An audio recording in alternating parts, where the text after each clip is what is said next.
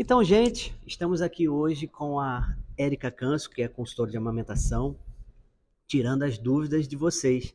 É, primeiramente, queria agradecer a sua presença, Érica, como sempre, sempre disponível né, quando eu solicitado, nossa especialista do programa Gravidez Ativa. E, Érica, então, aproveitando que você está aqui, mais uma vez, obrigado. Você pode eh, se apresentar e falar já que a Gabriela está aqui para ouvir a gente.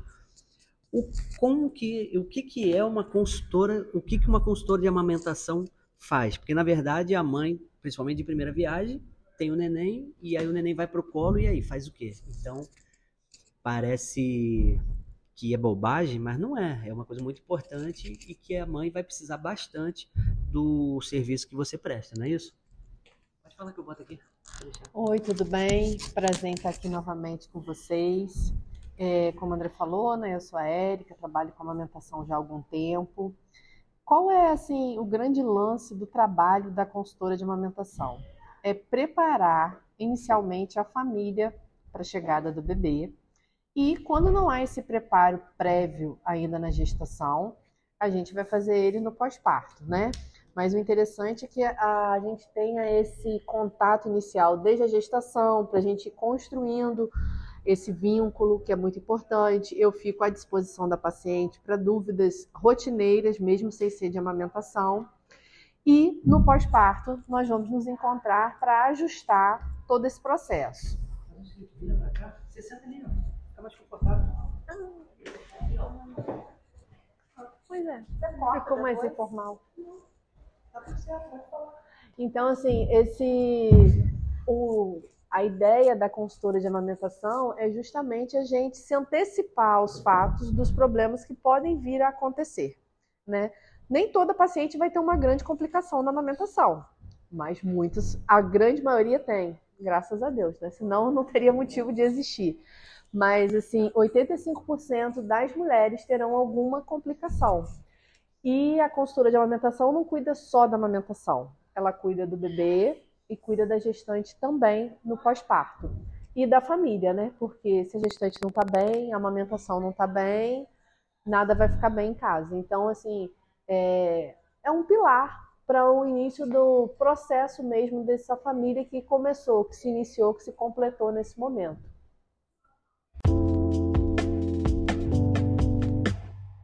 Então, Érica, Fala pra gente se tem alguma preparação é, da mãe fazer antes do bebê nascer. É, tipo uma consulta, é, uma consulta pré-natal, não é isso? É, a preparação que existe é justamente essa consulta ainda na gestação, que a gente pede que, que a rede de apoio esteja presente, porque a gente tem que preparar você e sua rede de apoio e assim, mecanicamente, algo para preparar a mama não existe. É realmente a informação de que a gente faz as dinâmicas das posições, como ajustar o bebê. Então, isso facilita para que a gente não tenha grandes complicações. O que a gente pensa? Todo mundo fala das fissuras, das rachaduras na mama, né? É uma caixinha de surpresa, é uma loteria. Eu mesmo, sabendo toda a técnica, tive. Mas, assim, tem fissuras que acontecem por atrito. Tem outras que são por uma pega incorreta, tem outras que são por um freio. Então, assim, a gente tem que analisar essa mamada, acompanhar, porque a gente avalia tanto a mamada, produção de leite e a língua do bebê. É uma pirâmide aí para a gente ter um sucesso.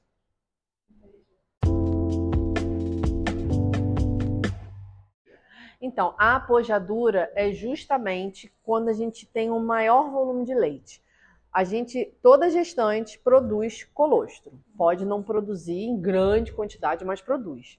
E a apojadura é justamente a, o próximo leite que vai vir.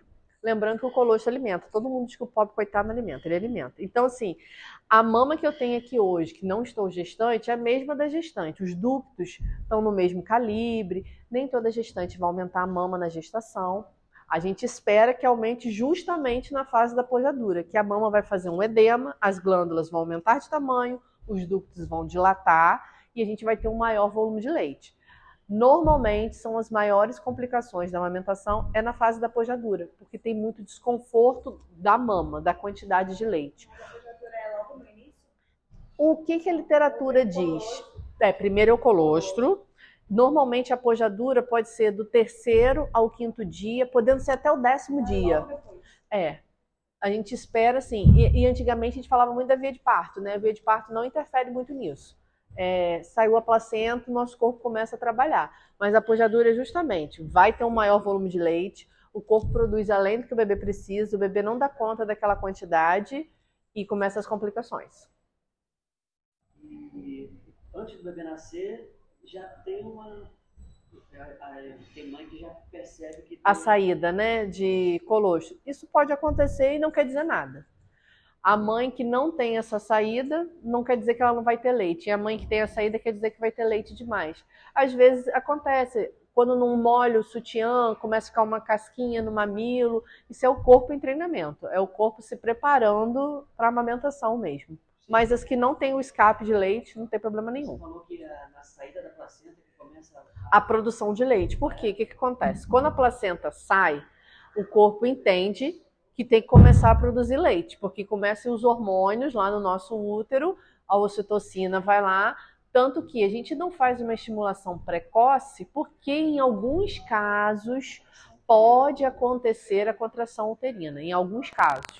Então, tem gente que faz a ordenha pré-natal, mas a gente precisa do obstetra ali do nosso lado acompanhando.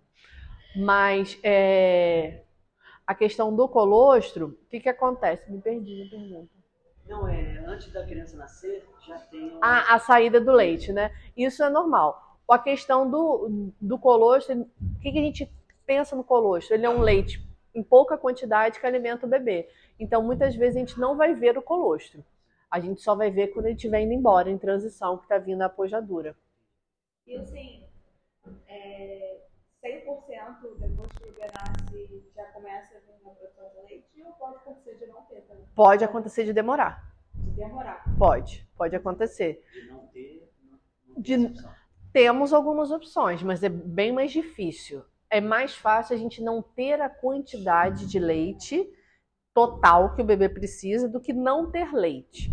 Isso está ligado a algumas patologias, bem poucas, é, alguns traumas, porque nós podemos ter traumas ali na hora do parto, e a uma cirurgia de mama, uma diabetes gestacional insulino dependente, que a mãe vai demorar a ter essa apojadura, essa quantidade de leite, a gente vai entrar com outros recursos até ter o maior volume de leite. Estímulo também. Mas essa, essa questão da diabetes gestacional é só insulino dependente? Ou, ou, qualquer tipo de diabetes gestacional? Porque a Gabriela tá com um DMG. E, então, de repente, é uma pode ser uma dúvida que você, você tenha. É mais evidente em mães que são insulino dependentes. Mas a gente pode ter, sim, uma produção um pouco mais lenta que a gente tenha que estimular. Mas o mais comum de apojadura bem tardia é em mãe que faz uso de insulina. Mas isso é uma loteria, tá? A gente não pode bater o martelo, não. É uma caixinha de surpresa. É uma caixinha de surpresa. A gente não tem como falar, não. Você que tem isso, vai acontecer isso. Não tem como. Por isso que eu falo, a amamentação assim, é uma coisa muito. Cada caso é um caso. A gente não pode dizer, não, porque a minha mãe teve e eu vou ser assim. Não. Não necessariamente. A hipotiroidismo é uma complicação também, mas a maioria é controlada, então pode não ser uma complicação. Então é loteria. É loteria. Mas assim, a maioria das mulheres vão ter uma grande quantidade de leite na pojadura, por isso que a gente não pode deixar de amamentar na pojadura. E ela vai dizer muito da nossa amamentação no futuro, né? Então, por isso que eu digo, é uma fase desafiadora que a gente muitas vezes precisa desse auxílio, porque passa. A pojadura vai passar, mas a amamentação perdura, né? E, Érica, é, por exemplo, você, sua opinião, tá amamentando ali, mas ao mesmo tempo que tá amamentando, você acha que tem que estar tá estimulando também com retirada de leite, de bomba, essas coisas? ao mesmo tempo ou não necessariamente, isso não é uma regra, depende? Então, essa questão de estímulo, a gente tem que pensar para que, que a gente quer estimular. Porque no início da amamentação, se a gente estimula demais, a gente vai ter um problema. Bebê mama, você ordenha e daqui a pouco seu peito está explodindo de leite novo, você não descansa. Então, os estímulos, ele tem que ser direcionado.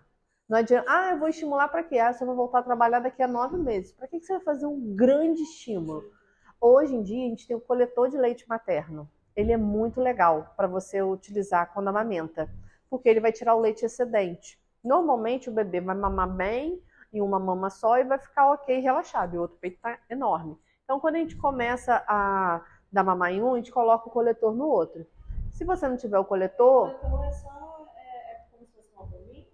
É, é, eles, eles dizem que é uma bombinha, mas não é. Ele faz uma. Não, ele, você faz uma ventosa dele, aperta o corpinho e encaixa. Ele fica igual um funil preso no seu peito. Fica, ali, é, fica, ele não cai. Aí você dá mamar em um, coloca em outro. Então ali você vai coletar leite excedente. Você pode armazenar para uma emergência que você tiver, ou você pode doar esse leite também. É, é caso mesmo, às vezes, de estar tá tendo muito leite ou. Não, no início você vai ter leite.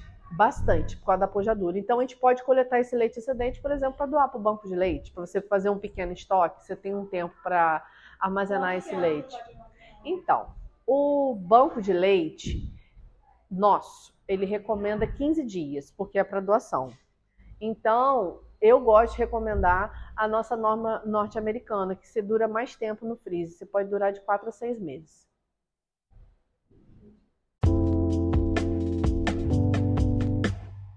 Então, Érica, fala pra gente sobre a, a colher dosadora, né? Ou algum outro utensílio que se usa para esse começo da, da amamentação.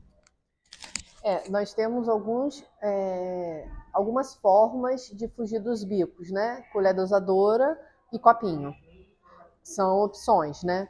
Mas a gente tem que ir treinando o bebê, né? Porque nem todo bebê aceita bem. Então, assim, ah, eu vou sair hoje. Então, você vai começar a se organizar uma semana antes, quem vai ficar com o seu bebê, para ir ofertando pelo menos em uma mamada cada vez, para ver como que o bebê vai aceitar, porque nem todo bebê aceita de cara.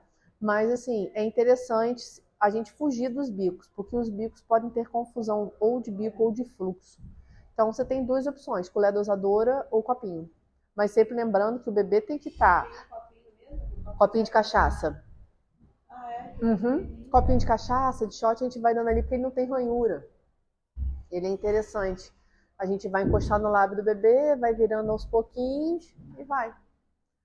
Ou a nossa, sempre a nossa última opção vai ser a mamadeira, mas a gente tem que ver se o bebê e quem vai ficar com ele vai se acostumar. E como é que é essa coisa de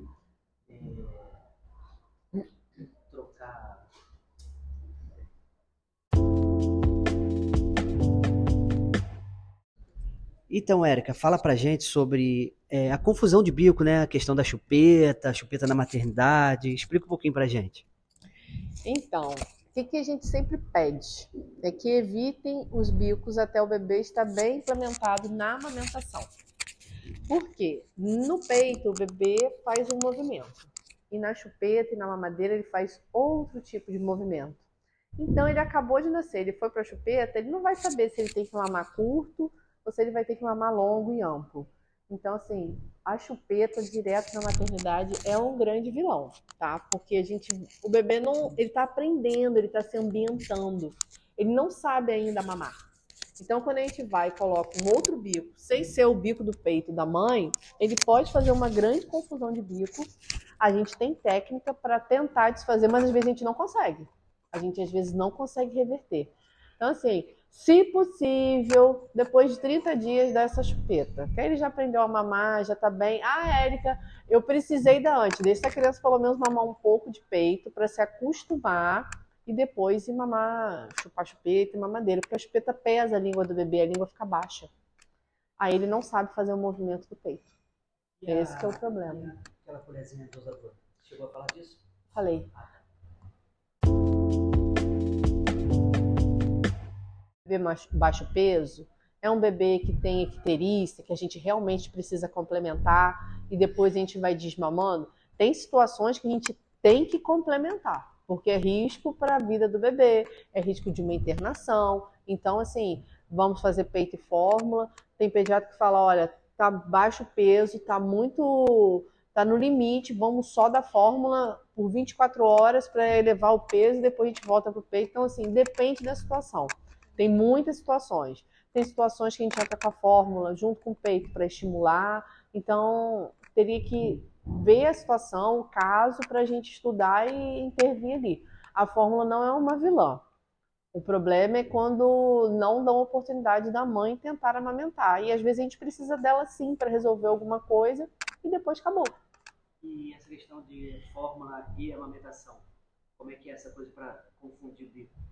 Então. É um risco. É, é, é um risco porque a gente, foi como eu falei, a gente tem que entender a situação, porque em muitos casos a gente faz a técnica da relactação, porque aí o bebê está mamando peito e mamando a fórmula pela sonda e não vai ter contato com o bico. Mas lembrando que a gente vai ter um fluxo alto ali. Então, a gente não pode fazer isso ad eterno, não. É um período por uma estratégia. Como que é essa amamentação pela sonda?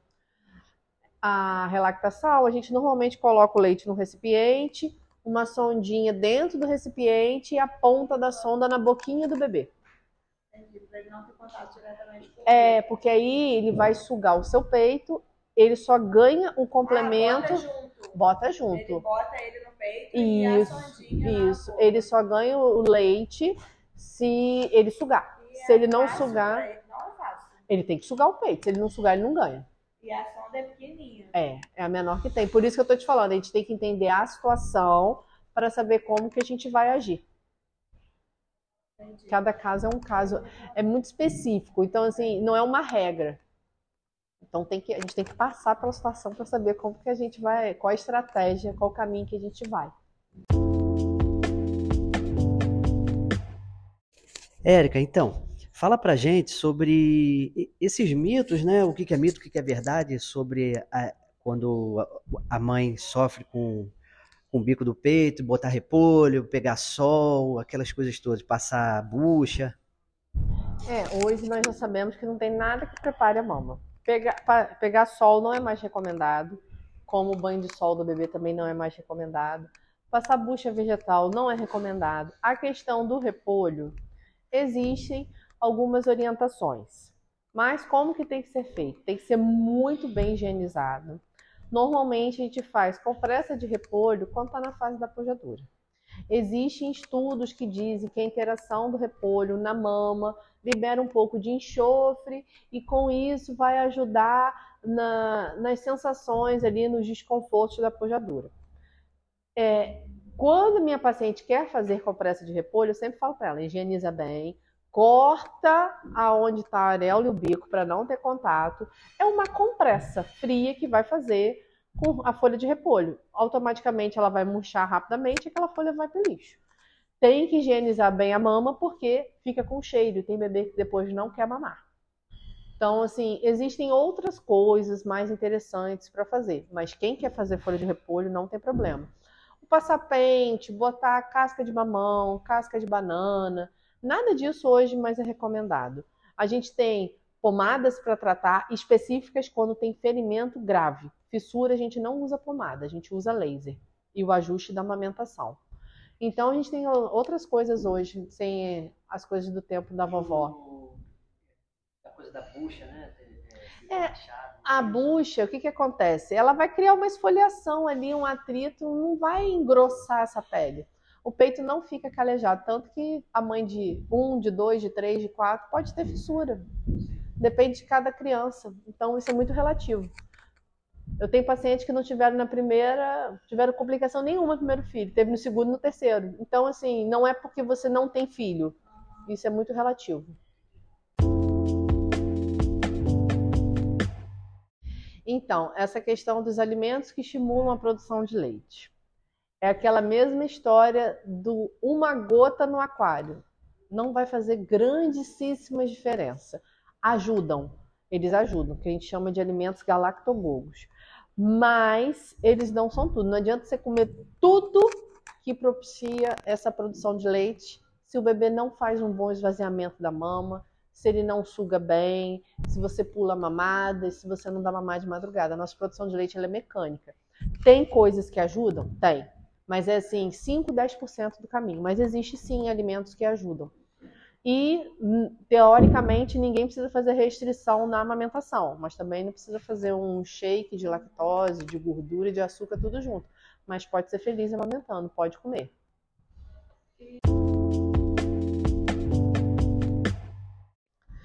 É, a questão do tempo da mamada, né? Os intervalos de mamada. Isso é muito relativo. Mas o que, que a gente deseja? Que o bebê faça pausas. E essas pausas sejam maiores do que uma hora. A gente não quer beber mamando de hora em hora. Bebê recém-nascido que mama de hora em hora tem alguma coisa errada. Normalmente eles vão mamar. Uma, o ato de mamar, além de saciar, cansa, porque mexe com toda a musculatura ali do bebê, e ele vai dormir. Só que o bebê ele não tem um sono longo como. O que, que a gente espera? Tem bebês que vai fazer pausa de duas horas, de três horas, de quatro horas e meia. Um recém-nascido até o retorno do pediatra, eu sempre faço a livre demanda vigiada. Não vamos deixar essa criança passar de quatro horas e meia sem mamar. Deu quatro horas e meia, não mamou, não está dando sinais, vamos estimular esse bebê. Foi no pediatra, tá tudo bem, aí você vai fazer a livre demanda sem ser vigiada. Sempre acompanhando as eliminações do bebê.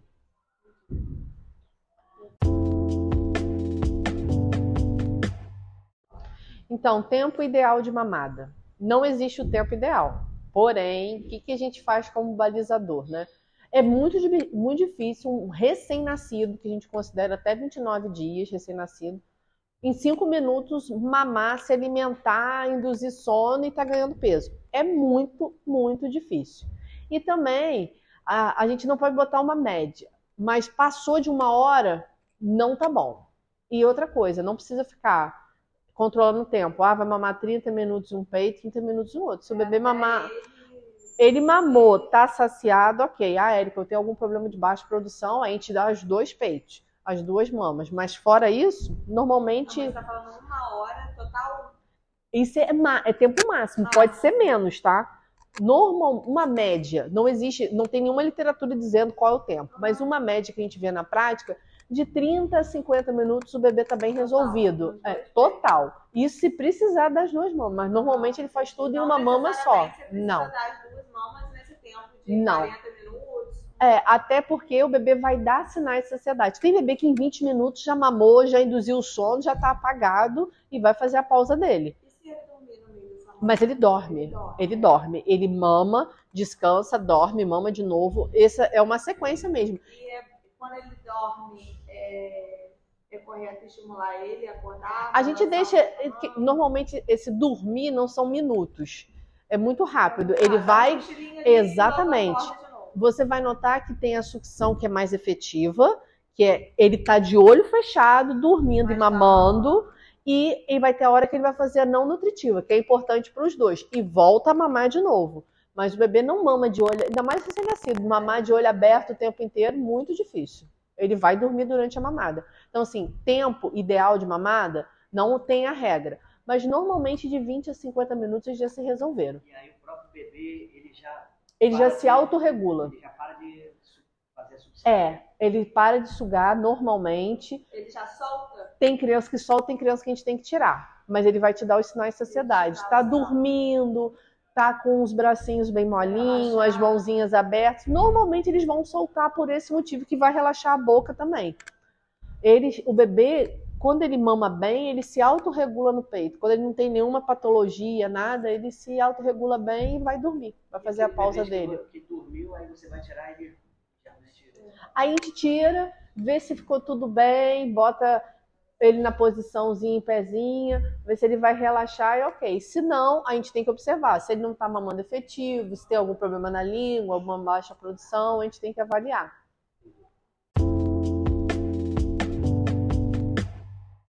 é, os tipos de mamilo eles não interferem na amamentação. Existem alguns que são um pouquinho desafiadores para o bebê? Sim. É o mamilo completamente invertido, pode ser um desafio para a criança, mesmo o bebê não mamando o bico, o mamilo. A gente faz um ajuste para ele conseguir abocanhar a areola.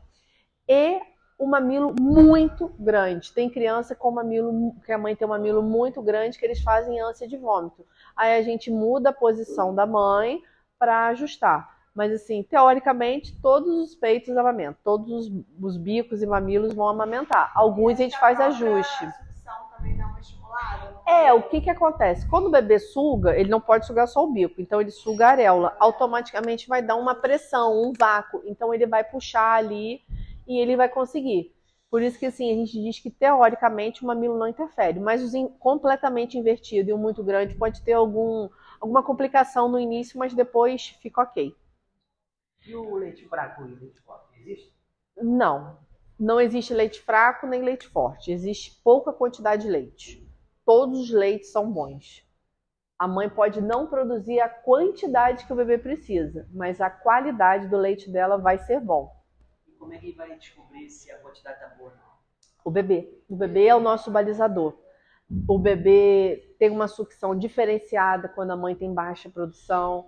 O bebê vai fazer pausas curtas, vai eliminar pouco, vai ganhar pouco peso. No início, a gente tem um risco aumentado porque tem baixa ingesta prequiterícia, por isso que assim, precisa desse acompanhamento tanto da consultora quanto do pediatra de pertinho, que é um balizador muito importante. Por isso que a consulta do pediatra é importante, de 7 a 10 dias.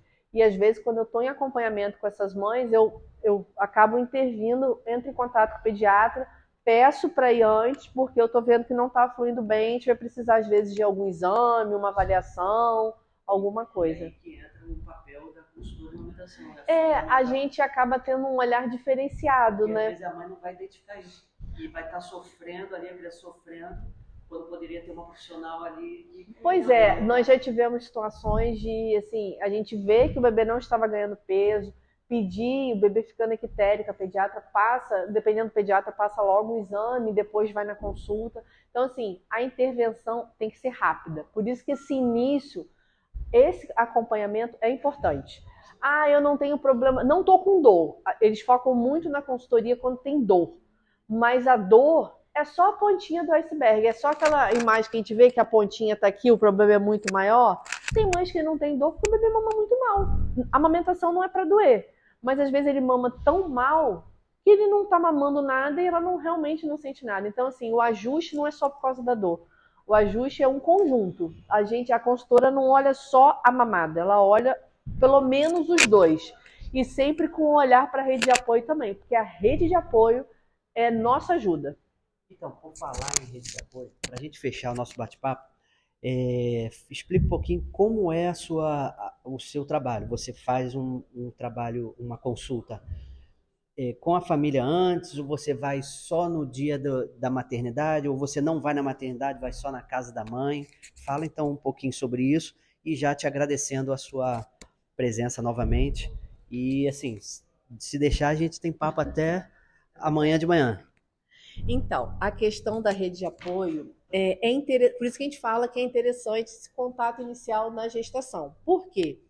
É, de uns tempos para cá, toda vez que eu faço a consulta da gestação, eu sempre pego o contato de alguém da rede de apoio. Primeiro, é, para a questão do pós-parto mesmo, a gente às vezes acaba identificando algumas situações que eu não, não devo falar diretamente para a puérpera, visto que ela não está bem. Então, assim, a rede de apoio é a mãe, é a sogra. O pai, ele é rede de apoio de uma certa forma, mas é essa a gente bota ele na rede de apoio, mas lembrando que ele não está ali só para apoiar, ele é pai. Ele tem a função dele igual a mãe tem. Mas normalmente a gente pega o contato do pai, que acaba sendo mais próximo, né? Ou até da mãe, da sogra, às vezes da irmã. E hoje eu acho que os pais acabam estando. É, os pais estão muito ativos, né? muito parceiros. Então, assim, a gente tem que ter esse olhar diferenciado por algumas complicações. Você vai detectando que a mãe está entrando numa depressão pós-parto, e eu não posso, às vezes, chegar e falar diretamente para ela, porque ela vai guardar aquela informaçãozinha ali para ela e não vai passar à frente. Há algumas coisas que a gente precisa pontuar. Tem pacientes que têm medo do, de olhar para a cicatriz cirúrgica e eu tenho, eu tô vendo um processo inflamatório na cicatriz cirúrgica. Se eu falo para ela, ela vai entrar em pânico. Então eu abordo com alguém da rede de apoio para a gente conseguir conduzir isso. Então assim, o olhar da consultora é importante. Então é interessante que ah, eu não fiz, Érica, consulta na gestação. Eu vou também no pós-parto é passado algumas orientações para a rede de apoio. A gente tem esse contato mais perto que a gente precisa. Porque às vezes eu preciso falar para a rede de apoio: olha, essa mulher precisa sair, ela precisa ir tomar um café que ela quer tomar para ela ficar bem.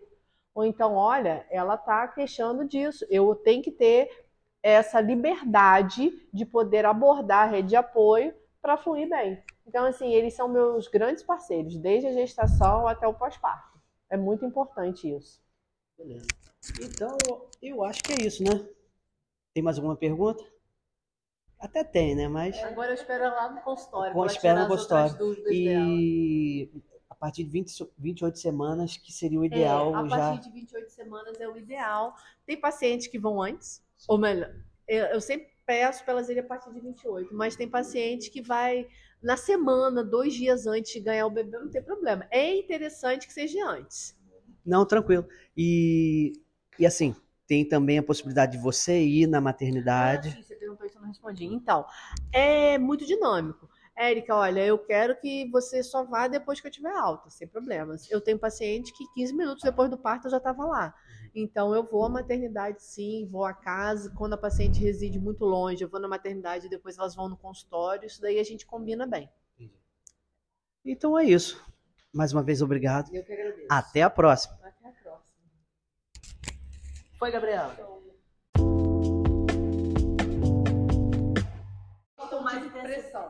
Então, Érica, fala pra gente. Como é que é a mamada do menino e da menina? Tem diferença ou isso é mito? Então, pode ser mito e pode ser verdade. Depende, porque tem o homem automaticamente, a, a musculatura dele é maior que a nossa. Então, tem meninos que têm uma pressão intraoral um pouco maior.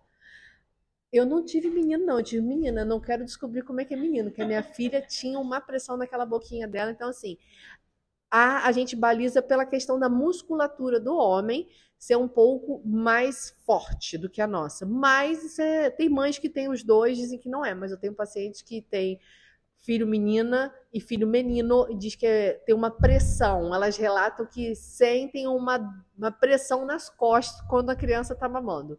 Então, assim, a questão de musculatura.